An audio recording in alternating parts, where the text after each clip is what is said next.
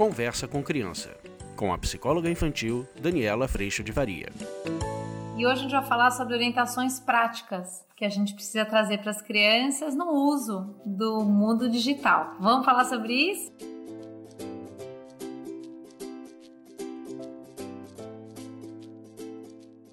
Olha, esse é um tema que para mim é tão difícil, você sabe? Porque hum, a gente está inserido nesse mundo. Eu tenho uma lembrança muito forte da minha infância, de quando a gente ia passear, ou quando a gente ia andar no muro, que a gente andava tanto, do quanto vinham aquelas orientações. A coisa do não fale com estranhos, não entre na casa de ninguém, se mantenha junto dos seus amigos. A gente tinha uma, uma infância muito livre, né? De andar em muro, de andar de bicicleta, e a gente recebia essas recomendações. E de repente a gente tem essa sensação tão forte dos nossos filhos dentro dos quartos, e nesse filho dentro do quarto, você pensa que ele está absolutamente seguro. Mas aí ele tem um aparelhinho, um computador, que coloca todo esse mundão lá de fora dentro do quarto. Essa é uma das questões também que eu penso que vale a pena refletir. Às vezes a gente dá a felicidade plena para as crianças ou um super conforto, disponibilizando para elas esse eletrônico ou esse eletrônico no quarto, seja através de computadores, televisões e tudo mais. Muitas vezes a gente faz isso numa idade muito pequena ainda das crianças, o que faz com que esse distanciamento da família aconteça com mais força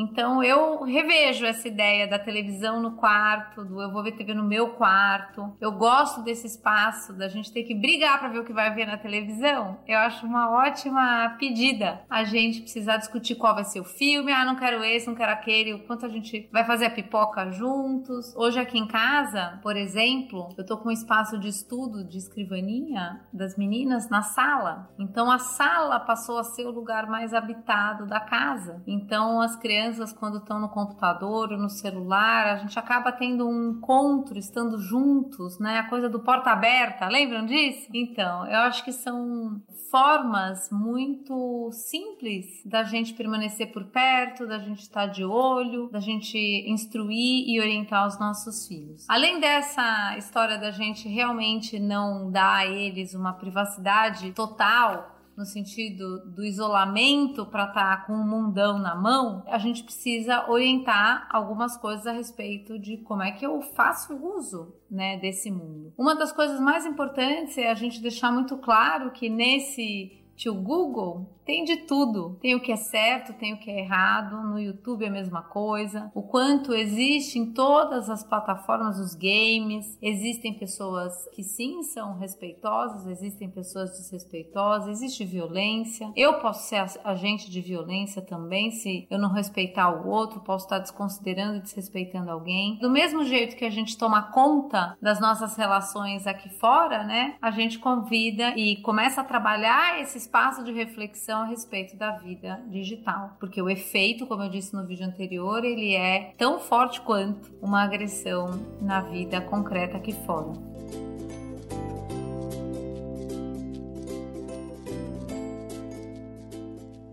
Então, algumas recomendações eu acho que são importantes. A questão das senhas, por exemplo, das crianças terem uma senha só delas, dos adultos responsáveis numa criança pequena terem acesso a essa senha, do navegar junto, do tirar dúvidas juntos, do pesquisar juntos, isso também é sempre muito legal. Vamos descobrir se isso que está dizendo é o que é ou não é. A gente, quando pesquisava, quando era criança, ia na Barça, nas enciclopédias, e hoje existe uma variedade imensa de informação. Mas será que a gente está buscando essa informação no lugar seguro? Será que essa criança para para pensar que existem lugares que não dizem ou que não são seguros para uma pesquisa? A gente precisa trazer essa atenção para as crianças, para que a hora que eu vá pesquisar e eu pesquise onde eu estou pesquisando primeiro para ver se aquele lugar ele é correto, se é leal à verdade e se ele traz essa seriedade tão importante para a informação que traz.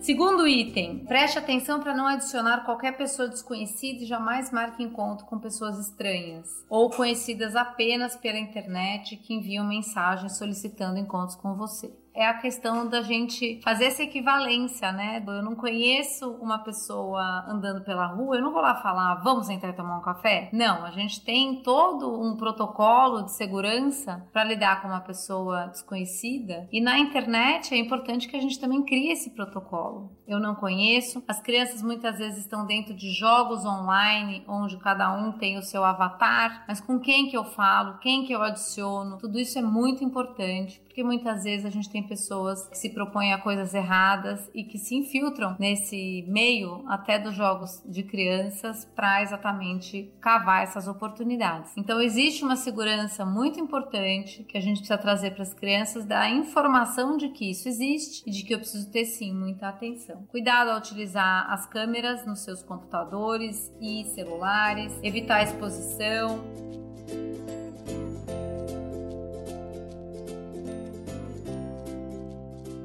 Essa é, uma, é, um paralelo que, como eu já disse aqui, ele faz muito sentido para as crianças. Você sai por acaso sem roupa na rua? Não. Na internet é a rua, é a mesma coisa. Então você também não pode fazer isso. E aí a gente está falando, né, de princípios que nos norteiam, que nos dirigem pela vida como respeito, consideração de si e do outro, respeito de tratar o outro com amor e com compreensão, respeito de pôr limite quando há algum tipo de desrespeito ou de violência. Então, todos esses princípios que a gente aplica na nossa vida, é, eu hoje tenho esses princípios norteados por esse amor de Deus, são princípios importantes que nos colocam algum tipo de contorno para que a gente descubra o que é e o que não é, o que eu gosto e o que não gosto, o que me faz bem e o que não me faz bem. E muitas vezes vezes a gente vai ver as crianças passando por um desafio bem grande do se dizer não, do se tirar do celular, e muitas vezes vão precisar da nossa ajuda para isso, como uma aplicação de consequência mesmo. Mas é, quando a gente entende que o propósito é o bem, o propósito é ajustar a medida, e quando a gente traz isso para as crianças e adolescentes nessa construção de rotina, muitas vezes isso é compreendido e aceito de uma forma muito melhor do que quando imposto, e muitas vezes a gente vai para um lugar lugar de bastante hipocrisia, porque a gente não dá nenhum exemplo a respeito dos eletrônicos, às vezes a gente passa muito tempo no eletrônico, mas o outro a gente critica e tira do eletrônico. Então, que a gente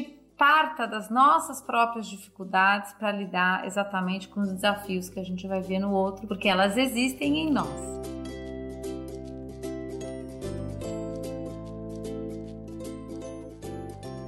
Outro item muito importante, gente, é verificar a classificação indicativa, a idade recomendada para o programa, para o jogo e observar muito de perto, caso você vá permitir que essa idade indicativa não seja seguida. Então, uma criança menor vai acessar um jogo para uma criança mais velha, por exemplo, ou para um adolescente. É muito importante que você ande muito perto da criança quando esse tipo de coisa acontece, porque é muito comum que as crianças entrem em pesadelo, dificuldade para dormir, dificuldade para se alimentar, dificuldade para se relacionar, ou uma irritabilidade muito grande, ou um silêncio muito grande. Então, se você notar que isso está acontecendo, pesquise o que, que essa criança tem feito, o que, que essa criança. Converse com ela para que vocês juntos possam ajustar essa medida. Às vezes vai separar o jogo, porque não está fazendo bem mesmo, mas isso precisa ser uma conclusão tirada entre nós. E muitas vezes, obviamente, você vai trazer a reflexão para a criança ou para o adolescente, e às vezes você vai vai é, demonstrar tudo isso em fatos para sua tomada de atitude, mas é muito importante que o adolescente ou mesmo a criança entenda o propósito desse movimento, o quanto isso vai na direção da saúde, vai na direção de uma construção de equilíbrio da nossa rotina, vai numa direção de amor. Então, nesse sentido, a gente vai estabelecer regras a respeito do tempo, criar essa rotina de tempo, cobrar das crianças, de certa forma, o cumprimento desse combinado. Quando não houver esse cumprimento, o que, que acontece?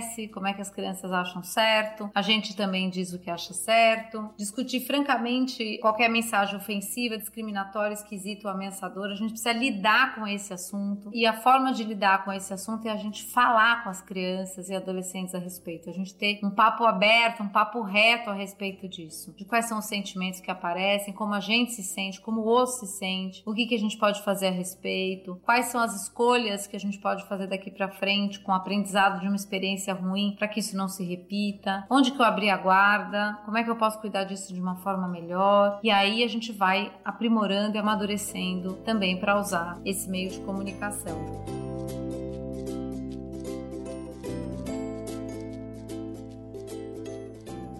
E óbvio, né? A gente ser o primeiro exemplo. Isso não é fácil. Muitas vezes a gente realmente está demais dentro desse mundo digital, até porque muitas vezes o nosso trabalho está dentro desse mundo digital e às vezes o trabalho ele invade espaços de convivência e de família. Então, quando eu falo da gente trazer isso como uma, algo que nós precisamos cuidar e o quanto quando a gente traz assim a criança recebe muito melhor, é porque nós realmente precisamos cuidar. Nós não estamos já num lugar de eu sei absolutamente a medida, não exagero. Eu pelo menos estou lidando com isso todos os dias, tanto comigo quanto aqui em casa. E nessa conversa, nesse ajuste em como a gente se sente, na distância que se abre, quanto é uma distância que incomoda, a gente vem a cada dia, um dia por vez, lidando da melhor forma possível e sim se responsabilizando pela nossa parte. Acho que assim a gente tira um pouco o peso do ombro no sentido de que eu preciso garantir e eu preciso controlar enquanto adulto, mas eu preciso sim proporcionar um espaço ativado de responsabilidade para que a gente cuide disso juntos, porque há sempre a responsabilidade de cada um.